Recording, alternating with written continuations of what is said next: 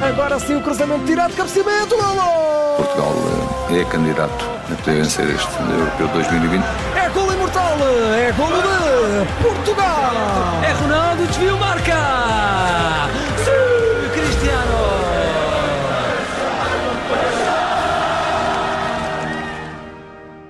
Abrimos mais uma página do Diário da Seleção com a jornalista Mariana Fernandes, enviada do Observador já ao Euro 2020. Mariana, bem-vinda. Olá, boa tarde. E hoje queres começar por falar do, do treino da, da, seleção e faz amanhã a seleção também o último treino antes de viajar para, para Munique. Exatamente, a seleção treinou uh, hoje de manhã, portanto não existiu a habitual conferência de imprensa de um jogador, de forma normal depois de um jogo. Uh, mas a verdade é que existiu esse treino, um treino, claro, de recuperação uh, para os que jogaram e um treino normal para os que não uh, jogaram.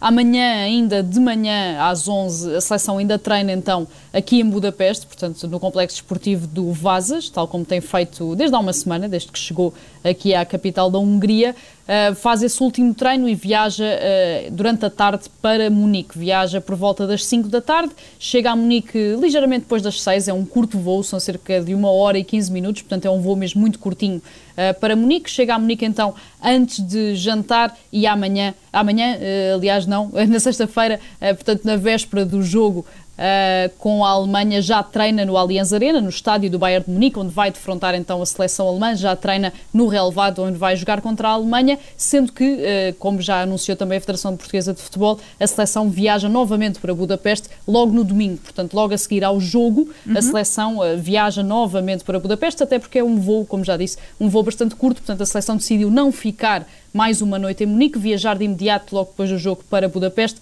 para então começar de imediato logo no dia a seguir também a preparação para o último jogo da fase de grupos contra a França na próxima quarta-feira. Isso é o que reservam os próximos dias, mas sei que queres também ainda olhar para o jogo de ontem.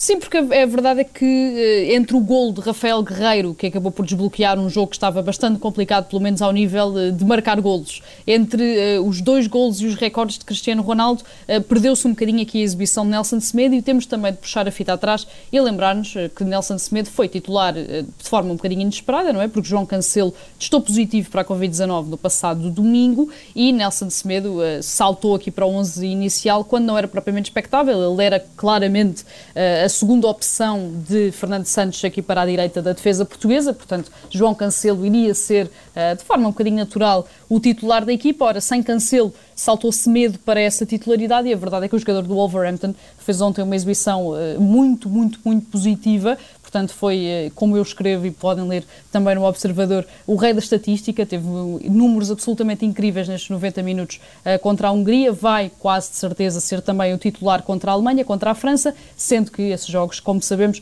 terão uh, uma, uma dificuldade um bocadinho mais acrescida. Do lado da Alemanha vai enfrentar jogadores como Havertz, como Werner, também como Müller, como Gnabry e depois contra a França vai enfrentar Mbappé, que ontem contra a Alemanha também já mostrou muito daquilo que é capaz de fazer. E Mariana, terminar e muito rapidamente, queres falar de um vídeo que a Federação eh, divulgou em que envolve telepatia?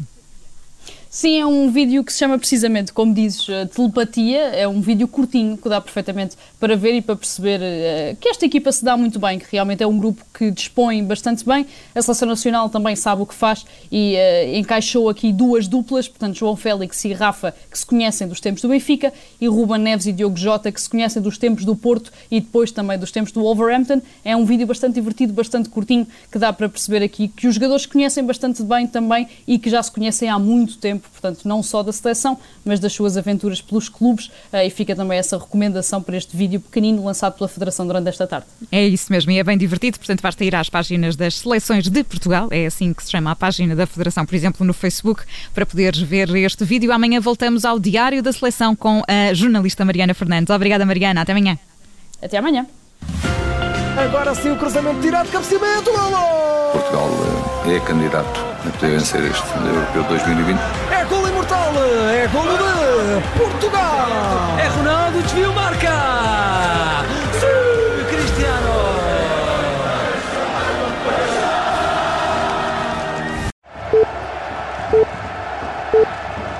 Seja bem-vindo aos últimos instantes do até agora melhor jogo deste Campeonato da Europa. Minuto 90. Em cima do apito final, o resumo dos jogos deste europeu.